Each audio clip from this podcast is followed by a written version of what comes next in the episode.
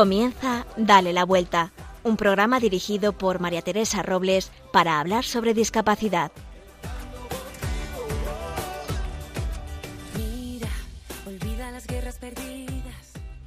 Mi padre me dijo una vez una gran frase.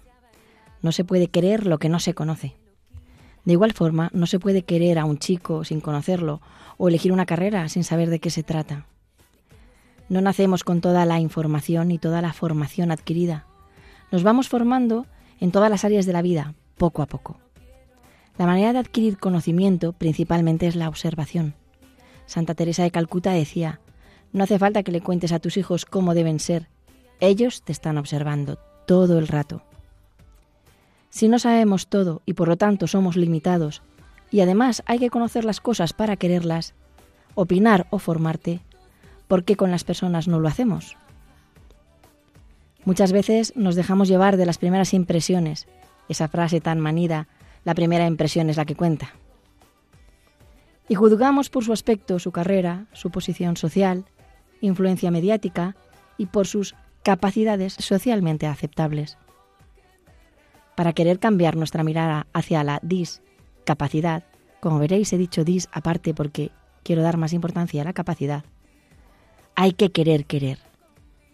Para eso hay que abrir nuestro corazón a otras realidades, a ver a las personas en su dignidad, a conocer lo que les limita, para ayudar si es lo que lo necesitan, y para conocer sobre todo sus capacidades, que tienen muchas, y de esa manera normalizaremos su lugar en la sociedad y nosotros nos enriqueceremos con lo que cada uno aporte.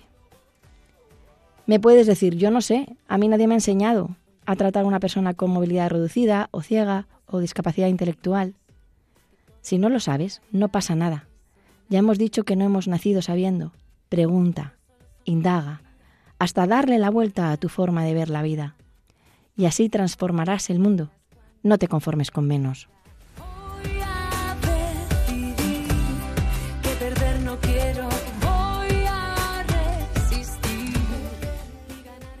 Y este programa no sería posible sin los colaboradores. En producción, Marimar García Garrido. En la lupa, Irma Páez Camino, con la que hablaremos de las terapias de animales en las personas con discapacidad. Virginia Morquecho y Carlos Barragán nos traerán las noticias más actuales. Nos pondremos en los zapatos de Mar Delgado, madre de Gabriel, un niño con espina bífida. Y no faltarán las anécdotas y curiosidades de la sección ¿Sabías qué? Que nos contará Raquel del Barrio. Y con todos ellos, doy paso a la lupa.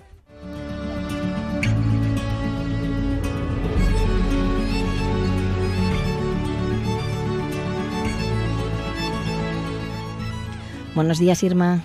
Hola, María Teresa, buenos días. Hoy en La Lupa traeremos un tema muy interesante que estoy segura de que a nuestros oyentes les va a encantar. Pues sí, María Teresa, el tema de hoy tratará sobre las terapias con animales en las personas con discapacidad.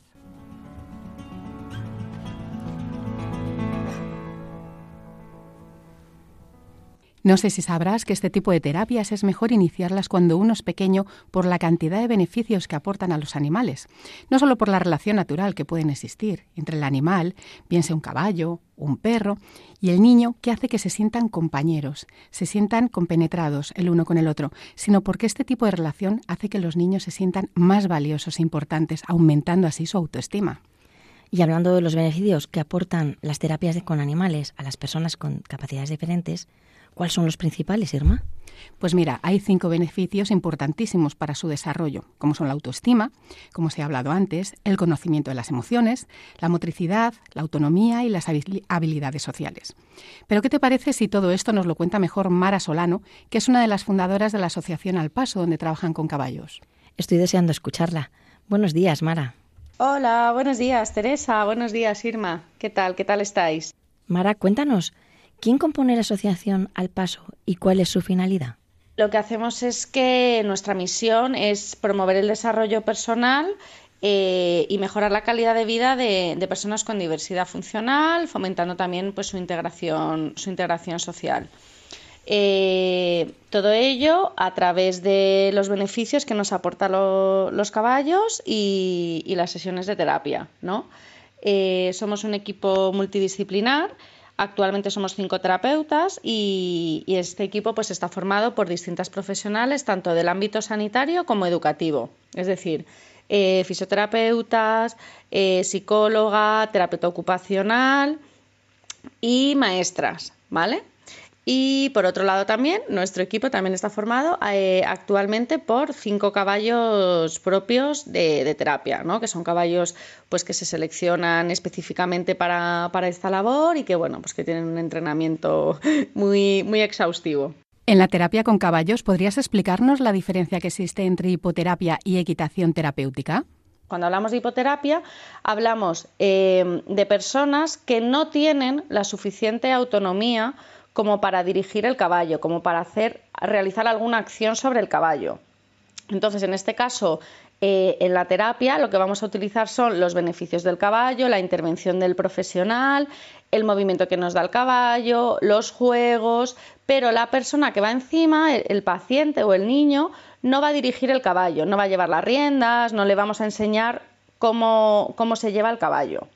¿Vale? Y en el caso de la equitación terapéutica, son personas ya con mayor autonomía eh, en las que sí que utilizamos el aprendizaje de la dirección del caballo como una manera más de trabajar los objetivos terapéuticos. Es decir, el objetivo no es aprender a montar a caballo en sí, sino que voy a utilizar el que la persona dirija el caballo para seguir trabajando mis objetivos, para seguir trabajando eh, los, eh, los, tiempos de espera, eh, la atención, la orientación espacial, la lateralidad, la coordinación, ¿no? todos estos objetivos que yo pues con cada, con cada persona serán diferentes y que me he planteado, pues puedo trabajarlos o bien sin llevar el caballo o bien llevándolo, ¿no? Y muchas veces pues en función de, de la autonomía de los chicos. Mara, ¿y cuáles son los beneficios que aportan los caballos a las personas con discapacidad? Pues el caballo, como os he comentado, nos aporta eh, beneficios en distintas áreas. Entonces tenemos una parte muy importante que sería la parte de motivación de, trabajar con un animal, ¿no? Para los chicos. Eh, la parte del vínculo afectivo que se crea con, su caballo, porque nosotras siempre, pues cada, cada, chico tiene asignado su caballo, que es el, más indicado eh, para cada uno y pues al final se establece también un vínculo con el caballo, con el terapeuta que favorece el trabajo luego en las sesiones. Eh, por otro lado, también tenemos el contexto terapéutico, el entorno donde realizamos la terapia con caballos, que es en plena naturaleza, al aire libre, eh, pues en contacto con animales y que también favorece mucho la participación. Eh, luego tenemos tres beneficios muy potentes a nivel motor, que sería la transmisión del calor corporal, porque el caballo está a 38 grados, a mayor temperatura que nosotros, lo que invita mucho a la relajación. También tenemos la parte de transmisión de impulsos rítmicos, es decir, yo voy subido en el caballo eh, y, me va a transmitir una serie de movimientos que nos ayuda tanto en patologías motoras, con la, regulación del tono muscular, eh, el aumento del control postural, el trabajo del equilibrio, como también para, chicos eh, que necesiten una relajación, una regulación sensorial, como pueden ser los niños, por ejemplo, con, con TEA, con autismo. Y luego también el caballo nos transmite el mismo patrón de locomoción que la marcha humana. En nuestra pelvis, cuando vamos sentados en el caballo, estamos recibiendo eh, los mismos movimientos que si, que si camináramos. ¿no? Se dice que el, jinete camina sentado. Entonces también es, muy interesante para patologías en las que todavía no se ha adquirido la marcha o hay que trabajar la reeducación de la marcha. Y luego también el caballo eh, nos ayuda mucho a regular eh, conductas disruptivas al ser un animal que, que percibe muy bien el lenguaje no verbal y reacciona eh, de una manera muy inmediata a, nuestras, a nuestros movimientos y a nuestras expresiones, ¿no? Entonces tenemos todos esos beneficios. ¿En qué consisten vuestras terapias? Cuando hacemos terapias con caballos, lo que estamos haciendo es una intervención eh, para ayudar a, una persona, en nuestro caso pues son principalmente niños con dificultades, y lo que vamos a hacer es incorporar el caballo como un recurso terapéutico, como un recurso para trabajar y alcanzar los objetivos propuestos en, la intervención de cada, de cada, persona. Entonces, lo que tenemos por un lado son los beneficios eh, que nos aporta el caballo, ¿vale? que además son muchísimos y que nos permite trabajar en distintas áreas, es decir, nos aporta beneficios en el área motora, en el área cognitiva, en el área emocional, en el área social, en el área sensorial, porque el caballo nos aporta distintos eh, beneficios. Entonces, eh, juntamos por un lado eh, estos beneficios que nos aporta el caballo con los conocimientos de nuestro equipo. En nuestro caso es un equipo multidisciplinar, como ya os he comentado, eh, con lo cual tenemos los conocimientos para trabajar pues, con distintos chicos y abordar distintas eh, problemáticas o distintas patologías. Entonces lo que hacemos es una intervención importante para los papis que tengan interés que siempre esté desarrollada por el profesional adecuado eh, a, la, persona que vamos a tratar, un profesional del ámbito sanitario o educativo, que además se ha formado y que tiene grandes conocimientos en, el caballo en sí y en, las terapias con caballos concretamente. Entonces utilizamos los beneficios del caballo y nuestros conocimientos como profesionales sanitarios. Y lo unimos todo para realizar una, una rehabilitación, un tratamiento integral, como os comentaba, eh, abarcando todas las, áreas y ayudando a los chicos en, distintas áreas. Interesantísimo, Mara. Cuéntanos cómo tienen que ser los caballos para este tipo de terapias. Encontrar un caballo de terapia no, es tarea fácil. Eh, tenemos que mirar mucho la conformación, lo que es la, morfología, el cuerpo del caballo. Tenemos que mirar también eh, especialmente su movimiento. dependiendo de con qué chicos queramos trabajar, pues nos interesa más una determinada altura u otra. Eh, se necesita también que el caballo tenga cierta experiencia, con lo cual necesitamos caballos a partir de una determinada edad, eh, pues para que sean caballos más experimentados eh, y que hayan, bueno, pues conocido cuantos más estímulos mejor, para que luego sean caballos que estén acostumbrados pues a muchas cosas, ¿no? Y luego, indudablemente, también influye muchísimo el, temperamento ¿no? del caballo. Tiene que ser un caballo sensible, receptivo, tranquilo. ¿Cómo es un día a día de trabajo? Nuestras sesiones de terapia, nuestras clases, pues son un tipo de intervención en el que vamos a plantearnos eh, unos objetivos terapéuticos, ¿vale? Que siempre hacemos pues en base a una valoración, en base a, lo que hablamos con la familia, en base a, también a, ponernos en contacto con el resto de profesionales o eh, sanitarios o del centro educativo de los chicos y, y bueno, pues determinar qué cosas podemos trabajar a través de, los caballos y en qué le podemos ayudar eh, más, ¿no? Entonces lo vamos a realizar todo utilizando eh, los beneficios del caballo y, siempre al final a través del juego, porque al final es la mayor ocupación y la mayor eh, motivación de los niños, es el juego. Entonces unificamos esas dos cosas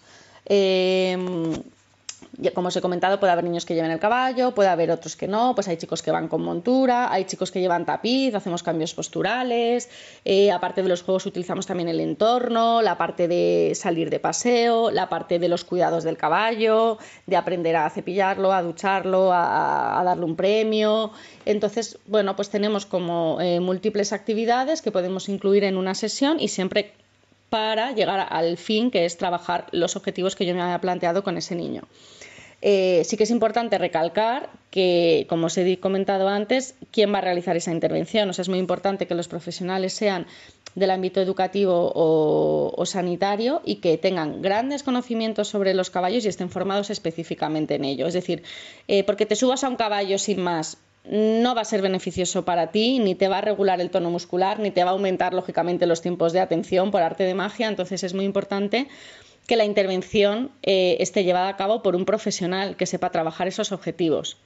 Al igual que también, a lo mejor hay profesionales maravillosos, eh, puedes tener un psicólogo maravilloso, pero si no tiene los conocimientos eh, necesarios sobre caballos, pues está poniendo en riesgo a esas personas, ¿no? Entonces, la persona que, realiza estas intervenciones es un perfil súper concreto y, y, debe ser así por algo, ¿no? Para que, se, para que las intervenciones sean efectivas, pero también seguras. Mara, ¿con qué experiencia positiva os quedáis de estas terapias con caballos? Lo que más quizá nos ha impactado son las reacciones de algunos padres, ¿no? Pues que vienen el primer día con miedo, con inseguridad, que no saben, pues tienen ganas, pero no saben si a su hijo le, o su hija les va a gustar, que te vienen ya preocupados, no se va a poder poner el casco, no va. Entonces, claro, cuando entra en juego el caballo y los niños eh, tienen tantas ganas de subirse y están tan motivados y ves que se ponen el casco sin ningún problema o que, o que se suben y están un poco eh, tensos o incluso llorando, porque a veces en las valoraciones, en las sesiones de prueba, pues algunos niños lloran y el caballo se pone en marcha y ves un poco cómo surge la magia, no me gusta decir magia porque al final, como he recalcado, pues eh, hay, una intervención muy estudiada, hay un trabajo, mucho trabajo detrás de los profesionales, pero sí que es verdad que, los niños conectan enseguida con el caballo, entonces claro, pues sí que hemos vivido experiencias ¿no? de padres pues llorando, diciendo que no esperaban que su hijo fuera capaz de, ponerse el casco que no, o que su hijo fuera capaz de disfrutar en una, decir, le está haciendo terapia, pero verle disfrutando, ¿no? Eh, pues, pues para ellos es muy emocionante. Entonces, pues hemos tenido pues padres que, han llorado, que nos han agradecido mucho, que han visto cómo su hijo, gracias al, caballo y a nuestro trabajo, pues se han superado en muchas cosas y les ha ayudado en muchas cosas que, con otras terapias no habían conseguido, ¿no? Entonces yo creo que eso es como eh, la parte más importante de, de nuestro trabajo. Muchísimas gracias, Mara, por atendernos. Pues nada, Irma, Teresa, eh, muchísimas gracias. Agradeceros que hayáis querido contar con, nosotras, con la Asociación Al Paso, con dar un poco visibilidad a, las terapias con animales y a las terapias con caballos, que es lo que hacemos nosotras, y sobre todo por, bueno, pues por tener este espacio ¿no? en el que dar eh, cabida información de valor sobre las personas con diversidad funcional que, seguro que sirve para muchísimas personas. Así que nada, eh, daros las gracias y un beso de parte de todo el equipo de Al Paso. Qué interesante, ¿verdad, María Teresa? Estoy segura que a nuestros oyentes también les ha gustado, pero no solo las terapias con caballos reportan beneficios para las personas con discapacidad. Las terapias con perros también son muy importantes. Héctor Serrano nos va a contar cómo es su trabajo con los perros y cómo ha sido su labor con niños con discapacidad en hospitales como el Niño Jesús, La Paz o el Hospital Clínico San Carlos. Tenemos con nosotros a Héctor. Héctor, buenos días. Hola, ¿qué tal? Encantado. Muchas gracias por querer contar conmigo. Héctor, me vas a perdonar la voz que tengo, pues estoy un poco acatarrada. Creo que entraste en contacto con el mundo de la discapacidad a través de tu hermano pequeño con síndrome de Down. ¿En qué te influyó esa relación para enfocar tu vida en las terapias con perros y personas con discapacidad? Sí que en parte eh, me dedico a esto gracias a, él ¿no? y a estas experiencias porque, bueno, pues muchas veces no fue nada fácil, nada sencillo por el desconocimiento de las personas, ¿no? por los prejuicios y desconocimiento de, mucha gente, eh, jóvenes y adultos, ¿no? Y, las, y todas las barreras que le pusieron a, mi hermano, ¿no? Y yo recuerdo, pues, siendo adolescente o joven, cómo no entendía, en plan de, pero es que, ¿qué más da? ¿Por qué no le dejáis acceder a este recurso o a este otro cuando es una persona normal y corriente? Porque para mí es una persona normal y corriente, ¿no? ¿Todos los perros sirven por igual para todas las personas con discapacidad o cada persona necesita un perro? Cuéntanos. Fundamentalmente el perro tiene que cumplir dos, dos grandes requisitos. Em, primero, que le refuerce mucho el contacto con los seres humanos, que le refuerce un montón, que sea el típico perro que le encante, em, que le toquen desconocidos, jugar con desconocidos, que todos los seres humanos eh, le parezcan maravillosos. Y luego que tenga mucha capacidad de juego. ¿Por qué? Porque el, el trabajo, entre comillas, que va a hacer el animal es juego. Entonces, eh, lo que hacemos es, pues, em, delimitar aquellas cosas que para el perro va a ser muy apetitivo, muy, muy, muy atractivo, dentro de lo que, a lo que él se va a dedicar, ¿no? Porque él no tiene ninguna necesidad de dedicarse a esto. la obligación es nuestra, de los, de los seres humanos, ¿no? De los profesionales. Pero ellos se tienen que dedicar a jugar. Y a través de ese juego es, mm, es como nosotros beneficiamos a los, a los peques, en este caso a los beneficiarios, a la hora de, de trabajar aquellos objetivos de tipo psicosocial que necesitan ser trabajados, ¿no? De una manera pues em, completamente descontextualizada, diferente y, motivadora para, para, los peques. ¿Cómo se entrena un perro? Pues em, varía de, en función de a lo que se va a dedicar ese, ese animal, ¿no? En qué parte va, en qué contexto, bajo qué contexto va a jugar. ¿no? Pero el, entrenamiento es, es, el mismo y es bastante largo, es desde nada, o sea, desde que tiene meses de vida para que se acostumbre desde un principio a que mm, a la forma a formas de juego seguras y responsables ¿no? entonces eh, el entrenamiento se, se, basa en socializar mucho al animal para que sea eh, para él muy reforzante el estar con una persona luego con otra con luego con un grupo el saber manejarlo que permita ser manejado pues, con la correa con, una persona, luego con otra, con un desconocido, em, un trabajo de habilidades pues dependiendo de a lo que se vaya a dedicar, las ayudas que vaya a aportar ese animal, em, pues se le va a entrenar unas habilidades u otras. Por ejemplo, un perro de asistencia em, se le va a entrenar pues a abrir puertas o a, mm, como te decía antes, a recoger llaves o a abrir un cajón o, una ayuda más técnica, más especializada para la persona que va a recibir ese animal, ¿no? Y en el caso, por ejemplo, de los perros de terapia, del perro de apoyo social, pues em, también trucos, como puede ser pues hacerse el muerto, eh, portar muchos objetos con, con, la boca, porque eso eh, pasar por un aro, abrir el cajón, traer un estuche, un montón de trucos que son los que van a complementar ¿no? Esa, esas actividades que, hacemos para trabajar los objetivos psicosociales que queremos trabajar, ¿no? que no es lo mismo. Eh, por ejemplo, realizar un puzzle, si vamos a trabajar objetivo como por ejemplo la atención, ¿no?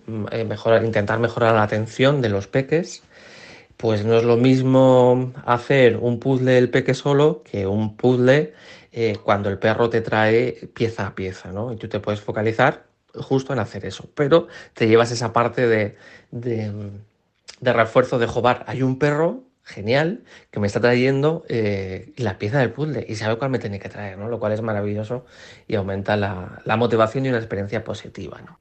Héctor, ¿qué beneficios aporta a las personas con discapacidad este tipo de terapias con perros? Te los podría resumir en un cambio motivacional. El animal lo que es es un facilitador de procesos. Sobre todo con personas con discapacidad eh, psíquica, en la cual eh, la esa flexibilidad cognitiva es muchas veces es, es, insuficiente. La flexibilidad cognitiva es el cambio, es esa flexibilidad mental para cambiar, eh, por ejemplo, de una actividad a otra o cuando hay un imprevisto en el tiempo, ¿no? Las personas con discapacidad eh, son muy... Comúnmente se dice que como que son muy tozudos, pero no son tozudos, es que les cuesta los cambios. Y en este sentido, eh, los, los, animales ayudan un montón a descontextualizar ¿no? y a motivar. ¿Por qué? Pues porque el perro en sí no es, una, no es una persona. Entonces está libre de todo juicio, le da igual cómo seas, le da igual que mm, te falte un brazo, que tengas tres brazos, que sepas hablar, que no sepas hablar, que tengas mutismo selectivo, le da exactamente lo mismo. ¿no? Lo único que quiere es jugar y responde de manera, de manera positiva a cualquier, a cualquier muestra de cariño. Y eso nos ofrece un campo terapéutico súper súper bueno. Entonces, eh, lo, que hace, lo que hacemos nosotros, que en realidad el trabajo lo hacemos nosotros, pero el animal lo que aporta es esa parte de motivación. Es, vamos a trabajar esto, que no tienes habilidad, vamos a, o te voy a acompañar en este proceso, Em, pero la atención va a estar focalizada en el animal y en cómo el animal juega contigo. Entonces tú te vas a enfocar en jugar. Y em, que es una manera mucho más dulce y dulcificada de trabajar, de abordar los problemas, ¿no? Y vas a ver cómo el animal eh, no te va a juzgar en el proceso. Te salga bien, te salga mal o tardemos lo que tengamos que tardar. Entonces es un aumento de motivación bastante, bastante, bastante grande, ¿no? Para los peques en los cuales ellos se ven, pues que, que todo se amolda a su capacidad, ¿no? Y que realmente da igual porque nadie te juzga para nada. ¿Y cuánto tiempo se puede tardar en conseguir los objetivos? Lo que hacemos es adecuarnos, amoldarnos a las capacidades ¿no? y esa ausencia de juicio y ese vínculo que se hace con el animal, que no deja de ser un estímulo muy alto, eh, lo que hace es que que, aumente mucho la motivación, que los chavales quieran que los perros vuelvan a seguir jugando con ellos, porque, como te comentaba, lo centramos en, los juegos, ¿no? Entonces ese aumento de motivación de, quiero que venga eh, el perro, quiero que quiero jugar, porque es, es, genial, aunque me cueste, pero no deja de ser genial, ¿no? Porque ese, ese recurso no lo tienes en otro lado, ¿no? Cuando ya se ha logrado el objetivo, ¿se entrena al perro para otras terapias? Cuando vamos... Eh consiguiendo eh, esos objetivos, esas habilidades, cuando vamos adecuando esos objetivos, en general lo que hacemos es continuar con, más objetivos, porque aprovechamos esa, motivación, esa alta motivación, eh, para provocar más cambios conductuales. Tengo entendido que para trabajar con los peques el tema de las emociones te inventas que los perros tienen pulgas y a cada pulga le ponéis un nombre. Pero cuéntanos mejor en qué consiste este programa que has diseñado. Viene un poco pues a raíz de mi experiencia personal con mi hermano, ¿no? Y lo que vivimos en nuestra, en nuestra infancia. Entonces, lo que hacemos ahí es em, que el animal llega cuando vamos a un proceso de quimio o simplemente antes de, acudir al hospital, el animal llega llega lleno de pulgas. Y entonces cada pulga está asociada a una, a una emoción. Tenemos la pulga bala, la pulga forzuda, la funambulista, ¿no? Y cada una tiene una mega habilidad única que tenemos una, con una maletita donde van desarrollando sus habilidades únicas, pero cada una está dominada por una de las emociones primarias que todos tenemos. Entonces la, la, pulga forzuda, por ejemplo, es tan fuerte que al final em, todo lo rompe y se enfada un montón. Entonces nos ayuda a entender lo que es el enfado, ¿no? De una manera mucho más eh, sencilla, algo tan abstracto como es el enfado. Entonces es un programa que funciona súper, súper bien, funciona muy bien. Y mm, una de las sesiones, lo que yo suelo hacer con estos chavales es, em, les llevo em, prismáticos, lupas y catalejos se los doy a, los, a, mis peques y les, les pregunto a ver si en, el día de hoy ha acudido el animal con alguna de las pulgas para que puedan realizar esas, esas habilidades. Entonces ves a los chavales em, encima del animal, ¿no? Con los prismáticos para ver si ven alguna pulga y, la, y a mí me hace mucha gracia porque todos ven todas las pulgas. Sí, sí, sí, estoy viendo, yo les pregunto, ¿ves a, ¿estás viendo a, a Valentina, por ejemplo, que es la pulga bala? La que le da, la que le da miedo. Sí, sí, sí, está aquí, está aquí, está aquí. Y ves y está o esta otra, y está esta otra. Entonces eh, me hace mucha gracia porque, pues porque tú ves que cómo funciona la ilusión, ¿no? Eh, cómo funciona esa parte de ilusión, esa parte de motivación, de, lo que los chavales quieren, quieren ver, ¿no? Están tan, tan, tan motivados que, bueno, pues que, tienen esa parte tan, tan, bonita, ¿no? A mí me hace un montón de gracias como, pues menos mal, yo les, suelo responder, menos mal que han venido, porque si no, no podíamos hacer, no podíamos enseñar las super habilidades que tienen, ¿no? Pero bueno, es muy gracioso. la verdad es que los niños siempre nos sorprenden. Me encanta, me encantan además estas anécdotas que nos vas contando. Muchas gracias, Héctor, por toda tu información, por todo lo que nos has contado. Mm, muchísimas gracias a vosotros de verdad por querer haber contado con, con, conmigo, de verdad. Muchas gracias. No me podía imaginar que las terapias con animales pudieran reportar tantos beneficios para las personas con discapacidad, ¿no crees, Teresa? Espero que os haya parecido tan interesante como a nosotras. Ahora Irma nos quiere recordar algo.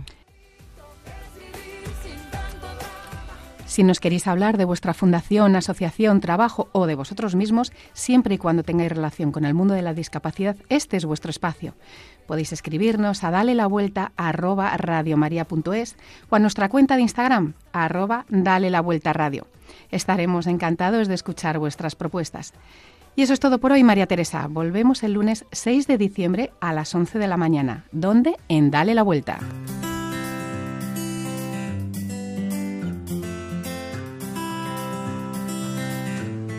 Virginia Morquecho y Carlos Barragán están al tanto de la actualidad.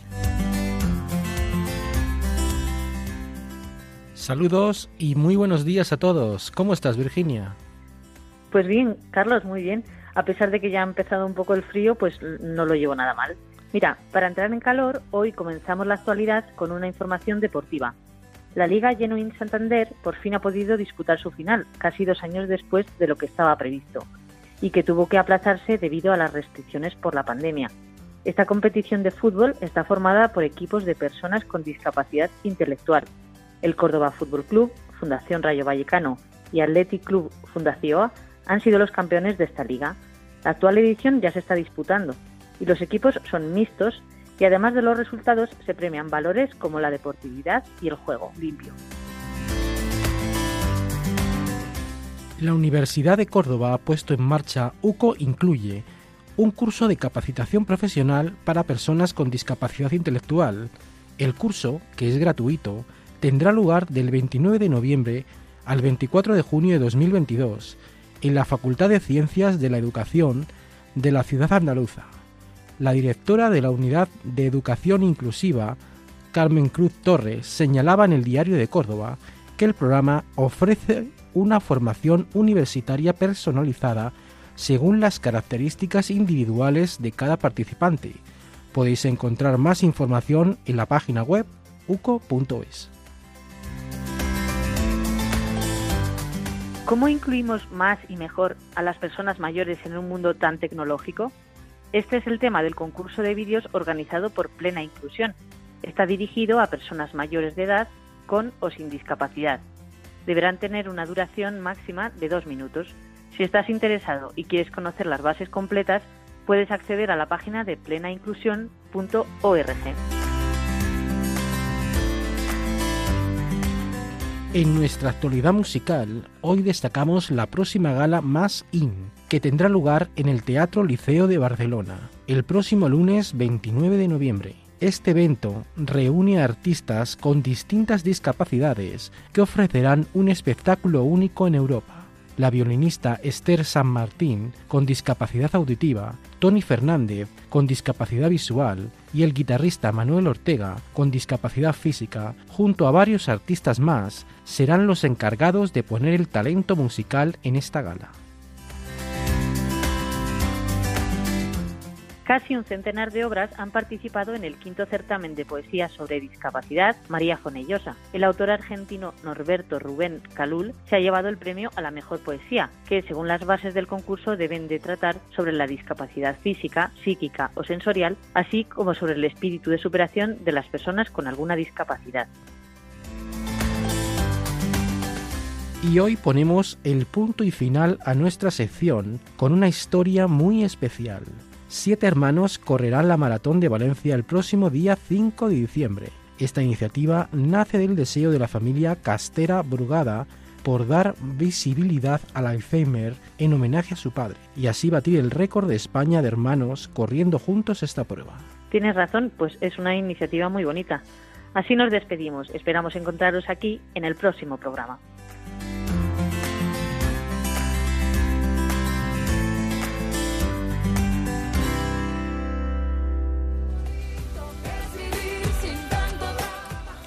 Para los que os habéis incorporado ahora, os recordamos que estamos escuchando el programa Dale la Vuelta, un programa que trata sobre la discapacidad. Y ahora empieza la sección Ponte en mis zapatos.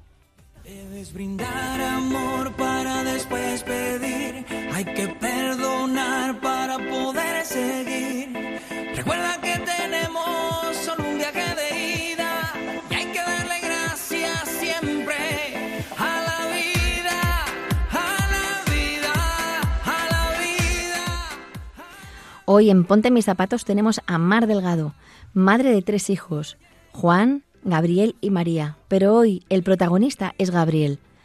Como a todos los invitados les pedimos que nos pidan la música que más les guste.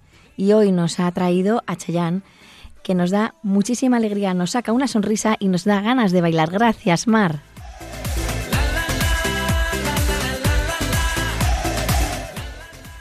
Buenos días, Mar, ¿cómo estás? Hola, buenos días. Con Bien, esta, todo bien. con esta marcha, eh, la verdad es que da gusto empezar la entrevista. Eh, yo creo que es eh, una declaración de intenciones de cómo es tu vida, ¿no? Una vida alegre.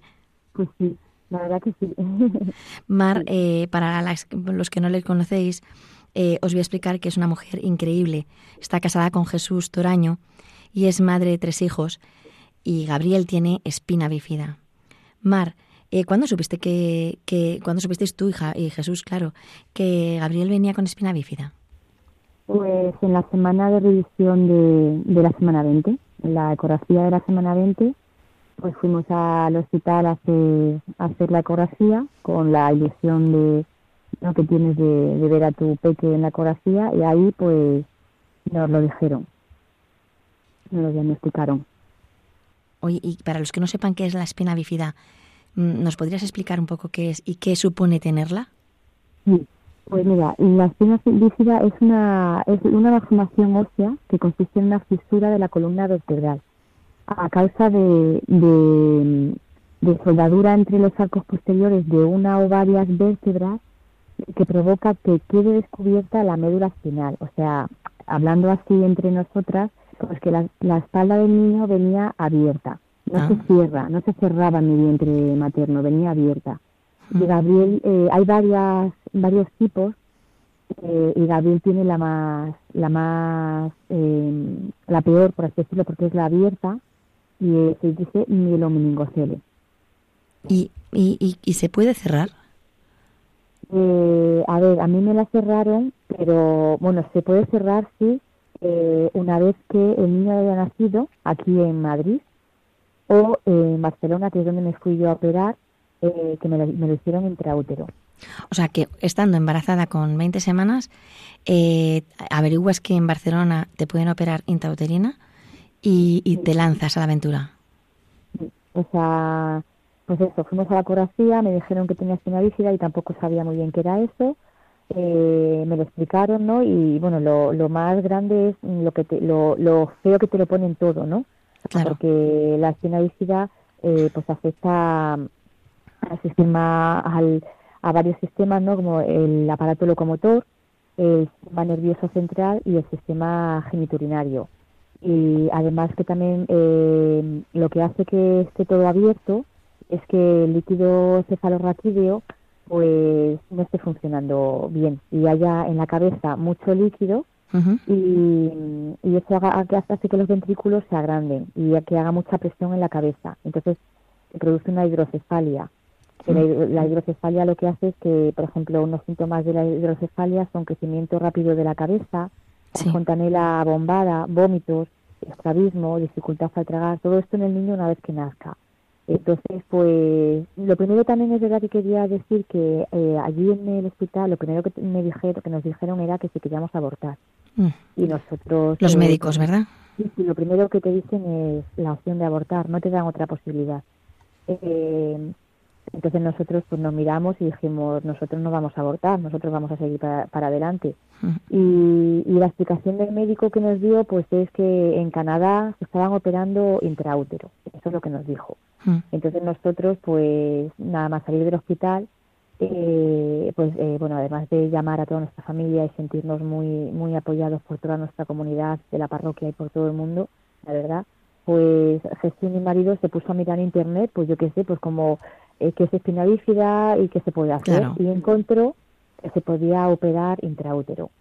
Porque, yo- porque vosotros teníais alguna relación con, con esta eh, enfermedad, porque mm, No, yo lo único que me acuerdo cuando era novia de mi marido, que él hizo un concierto y lo hizo para niños de espina bífida, yo me acuerdo de... fíjate, o sea, qué casualidad. recuerdo- sí, la verdad que fíjate.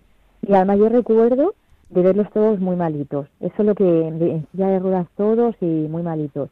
Y luego yo he trabajado nueve años y medio en un gabinete médico y jamás me había encontrado una espina bífida. Y entonces, con la información que sacó mi marido en internet, lo que hice fue llamar a una de las doctoras con las que yo trabajé. Y entonces me dijo, pues vete, vente a mi clínica corriendo, que te haga una ecografía y te explico un poquito cómo va todo. Y, y bueno, pues la verdad es que eh, nos dijo más o menos lo mismo que el médico, pero nos quitó un poco de oscuridad al asunto. Porque Qué, qué bueno es que- encontrarse con buenos profesionales, ¿verdad? Sí, sí, sí, es muy importante. Oye, y luego importante. me, me cuentas que os fuisteis entonces a Barcelona, ¿no? A, a- a- a ver si podíais cerrar esa herida de, de tu hijo. Mm, allí os recibieron, mm, o sea, fuisteis por privado, fuisteis con la seguridad social, ¿cómo fuisteis? Fuimos por la seguridad social. Esta médica eh, nos dijo, iros, o sea, os van a llamar y os van a hacer una derivación de la seguridad social de Madrid a Barcelona. Mm, Y, y vamos, nos preguntó primero que si nos queríamos operar allí, porque claro, aquí no lo hacían. Y allí lo que hacían era poner un parche al niño, que eso no quiere decir que le quitara la espina bífida, él la tenía. Lo que pasa que, pues es como una herida, ¿no? La, tú la cierras y, y bueno, todo va a ir un poquito mejor. Todo va a ir un poquito mejor. Mar, eh, en principio ibais a Barcelona para, para la operación de tu hijo, para cerrarle esa herida. Mm, y, y- y me comentaste cuando preparábamos las preguntas que, mm, que ibas para 15 días, ¿no? Pero que luego te quedaste más tiempo. ¿Qué pasó? Sí, pues, o sea, cuando nosotros nos informamos en Barcelona ya, pues nos dijeron que, que eso, que a mí me, me abrían, ¿no? Me hacían cesárea, al niño le ponían un parche eh, para que funcionara un poquito mejor todo y por el líquido cefalorraquídeo y todo. Y bueno, pues se queda 15 días y luego ya nos volveríamos para, para Madrid. Entonces, mm, la verdad es que lo más duro, lo más duro fue despedirme de mi hijo, Claro. de nuestro hijo que tenía 18 meses. Muy pequeñito. Y, y mis padres, que no viven aquí en Madrid, tuvieron que venirse de, de mi pueblo y mm, o sea, con- recogerle y llevársela a mi pueblo. Y nosotros nos fuimos para Barcelona, pues eso, pensando que era para 15 días. Y entonces, ¿qué pasó? Pues que la operación salió muy bien, a mí me abrieron, eh, me hicieron cesárea, eh, por fotoscopia al niño le ponen un parchecito y me cierran otra vez. Eh, ¿Cuál fue la sorpresa? Que se me acortó el cuello del útero y me ponía de parto. Ay, madre. Entonces tenía 26 semanas. Entonces me dijeron los médicos que lo sentía muchísimo, sabían nuestra situación, que teníamos un niño en Madrid y el trabajo de mi marido, pero que no me podían dar el alta y que me tenía que quedar hasta que naciera Gabriel. Claro. Oye, y, y- una vez que ya había nacido, él ya había ganado su primera batalla, es un campeón, eh, ¿cómo fue el primer año? Pues el primer año duro. Eh, los primeros años han sido duros porque, eh, eh, bueno, pues tampoco te, al final no sabes muy bien lo que es la enfermedad porque sí te dicen lo que afecta, pero al final no, mm, pues afecta a veces más de lo que te dicen, otras cosas menos, ¿sabes? Pero fue duro porque primero tienes que hacer muchos trámites de papeleos, eh, por ejemplo, mm, el CRECOVI, que es una, eh, una entidad aquí en Madrid, que tienes que hacer una revisión al niño para que te den todos los papeles que él necesita para hacer una atención temprana. No lo daban, hay muchísima lista de espera. Eh, nosotros tuvimos que apuntar, como veíamos que no nos llamaban, pues creo que a los nueve meses le apuntamos a atención temprana, pero por privado. Eh, y luego, claro, tienes muchos médicos, porque tenía neurocirujano, urólogo, eh, eh, O sea, un, un- un año lleno de, de ir aprendiendo, ¿no? Aprendiendo muchas cosas, aprendiendo muchas Sí. eh, disciplinas también, porque lo vais aprendiendo también vosotros, un año duro, ¿no? Sí, o sea, fue duro porque además luego pues la vejiga no la, no la tiene bien, que, es, que está dentro de lo normal de tener espina bífida, una vejiga neurógena, Mm. y entonces él hay que, al principio no había que sondarle, pero tuvo una infección muy fuerte, con una sepsis en la sangre, que la verdad es que se puso muy malito, que pensábamos que se moría, y a raíz de ahí pues le tuvimos que sondar cada tres, le tenemos que sondar cada tres horas. Claro. Eh, luego tampoco nadie nos decía si, si iba a andar o no iba a andar. De hecho, eh, al contrario, o sea, casi todos nos daban, no daban que fuera a andar porque tenía mucha hipotonía, o sea, en las piernas, o sea, tenía muy poquita musculatura. Y, y la verdad que yo que era, o sea, su- que soy súper positiva y súper alegre y siempre preguntaba a los médicos, ya sé que es una pregunta futurista, pero usted ve bien a mi niño, o sea, yo le veo bien. Y ninguno daba, eh, no, nunca me, nunca, pero nunca me decían que sí, pero porque no creían que pudiera andar el niño. Oye, con, con, entre el diagnóstico, la enfermedad, eh, o sea, enfrentarse a la enfermedad, esto os ha hecho más fuertes y, y- y un gran corazón, tener un gran corazón. Eh, pero ¿ha habido algún momento en el que flaquearon vuestras fuerzas o que os fa- pasara factura como matrimonio? A ver, bueno, lo del gran corazón, eso se lo a mi hijo Juan, porque es un niño maravilloso. o sea, es un niño que, bueno, que tiene un corazón y una responsabilidad con todo lo que ha vivido que, madre mía. Y, y a nosotros, pues la verdad es que, a ver, o sea, pues al final tuve que estar desde el 11 de enero hasta el 17 de abril encamada en un hospital sin poder salir. Madre mía, sí. Eh, mi hijo, mis padres de verdad que llevaron a mi, se le llevaron a Barcelona, conseguimos una casa que nos dejaba un- una iglesia y iban todas las tardes con mi niño para que le pudiera ver. Pues como matrimonio, o sea, yo mm, jamás hemos tirado la toalla y la verdad que en ese sentido siempre hemos estado unidos, siempre, o sea, siempre era, o sea, nunca hemos dejado de luchar y siempre a por, a- por todo lo que fuera, o sea, a nivel familiar, o sea, hemos sido siempre mucho, muy núcleo familiar y pues con Juan, Gabriel, luego vino María y, la verdad que siempre eh, nunca hemos, o sea, es que nunca entraba, en- no sé, nunca entró en nuestra cabeza tirar la toalla por las cosas de Gabriel. Al contrario, cuando ha habido dificultades, era como, pues hay que buscar otro médico, pues hay que buscar otra forma de rehabilitación, piscina, eh, todo. O sea, siempre estamos así, Unos luchadores. que- Sois sí. unos auténticos luchadores. Oye, ¿y qué- de dónde sacáis esta fuerza? De- Bueno, de Dios, porque si no es imposible. De Dios. Mm. Pero yo soy una convertida del año 2007, que me convertí. Y Qué mi bonito. marido, bueno, sí, mi marido sigue de la iglesia de toda la vida. Pero yo soy una convencida y a mí, eh, yo me pasó una cosa en la vida y estaba muy malita y lo primero fui a una iglesia, era la, época de la misión joven, y fui a una iglesia, me encontré allí con un cura y me dijo, ¿qué vienes a buscar? Y le dije, estoy muerta y vengo en busca de Dios. Yo no quería ni novio, ni amigos, ni nada, yo quería a Dios.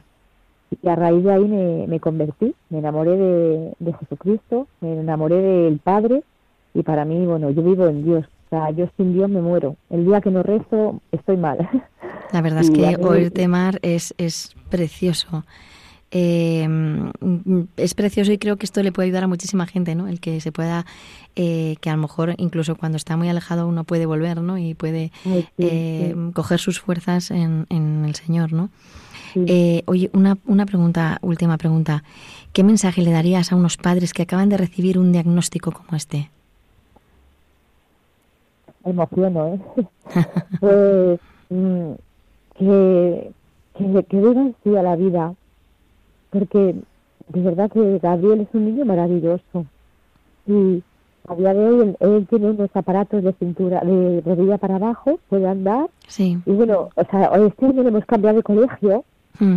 porque iba a un colegio de motóricos, pero como la pequeña entraba al colegio del mayor, le hemos cambiado de colegio. Y bueno, mm, los profesores nos han dicho, mi marido y a mí, que muchísimas gracias por haber mandado a este niño que es un profesor para ellos. Sea, me dan las Madre mía, me emocionas muchísimo. Sí, de verdad. Y yo lo único que puedo decir es que la vida es muy dura y no hace falta tener un hijo con espina bífida, porque la vida es dura.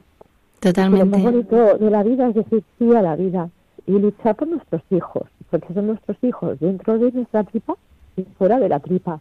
Mm. Y que es verdad que yo también vi ese, ese túnel oscuro y luego fíjate, la doctora de Barcelona me mandaba, eh, me llamaban gente, cuando tenía gente con espina bífida, a mí me ha llamado gente para que yo le diera mi testimonio eh, de lo bien que lo llevé yo, pero yo lo llevé bien pues, y estaba, bueno, me pinchaban cada dos por tres, Sí. eh, al final me puse diabética y, y muy mal, o sea, humanamente muy mal, pero yo como estaba con el Señor estaba muy bien.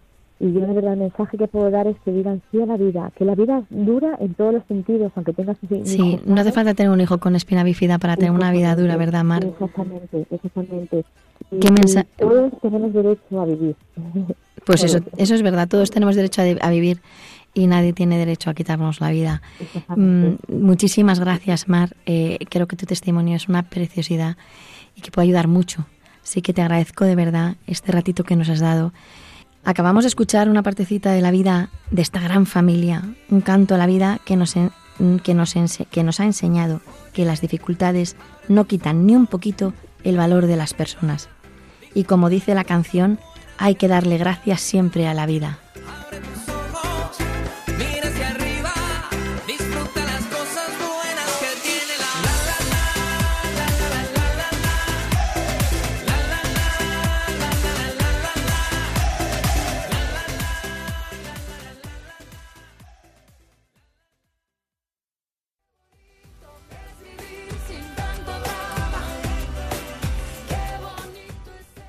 Y ahora os dejo con Raquel del Barrio para ver qué aprendemos en ¿Sabías qué?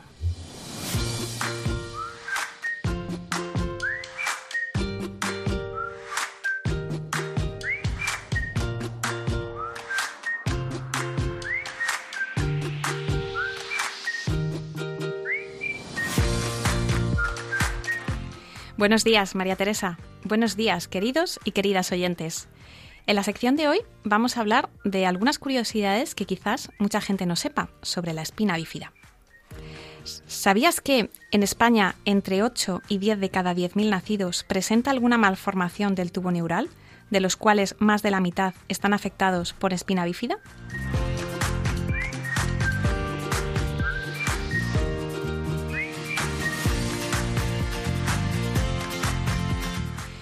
Según datos del Instituto Nacional de Estadística, el INE, en España hay 19.272 personas con esta enfermedad, lo cual supone un 0,51% del total de personas con discapacidad de todo el país.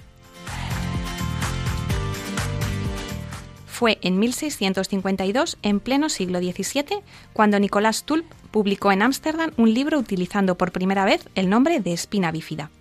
En aquella ocasión, el término englobaba un amplio grupo de malformaciones caracterizadas por la falta de fusión de la línea media vertebral. En 1761, otro científico importante en este campo de investigación fue Morgani, quien estableció la relación entre hidrocefalia y espina bífida. Y en 1980 se constituye en España la Federación de Asociaciones de Familias con hijos con espina bífida e hidrocefalia. Y desde 1998 se celebra en nuestro país el Día de la Espina Bífida el 21 de noviembre.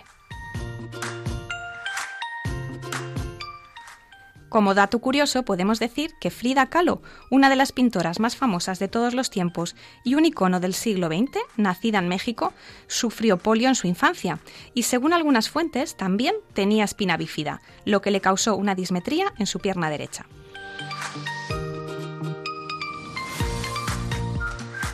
Además de ella, Tanny Gray Thompson, nacida en Cardiff, Reino Unido, en 1969, política, presentadora de televisión, redactora en una universidad británica y deportista, que compitió en atletismo adaptado, nada menos, también nació con espina bífida y utiliza silla de ruedas.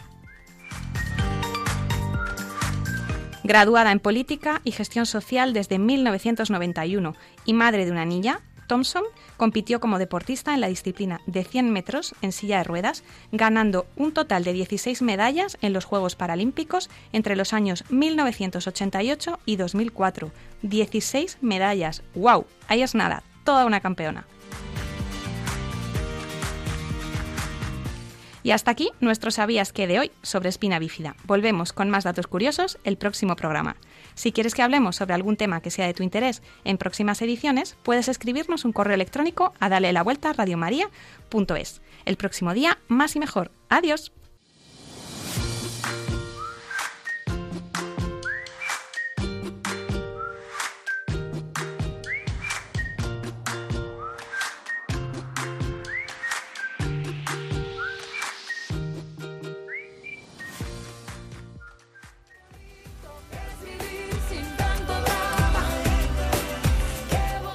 Con esta sección llegamos al final del programa. Siempre se nos queda corto. Nos quedaríamos muchísimo más con vosotros, pero nos tenemos que ver dentro, tan solo dentro de 15 días. Con un programa especial, ya que es el mes de diciembre, el mes mundial de las discapacidades. Y contando siempre con Marimar García Garrido, Irma Páez Camino, Virginia Morquecho, Carlos Barragán, Raquel del Barrio, que forman junto con quien nos habla el equipo de Dale la Vuelta.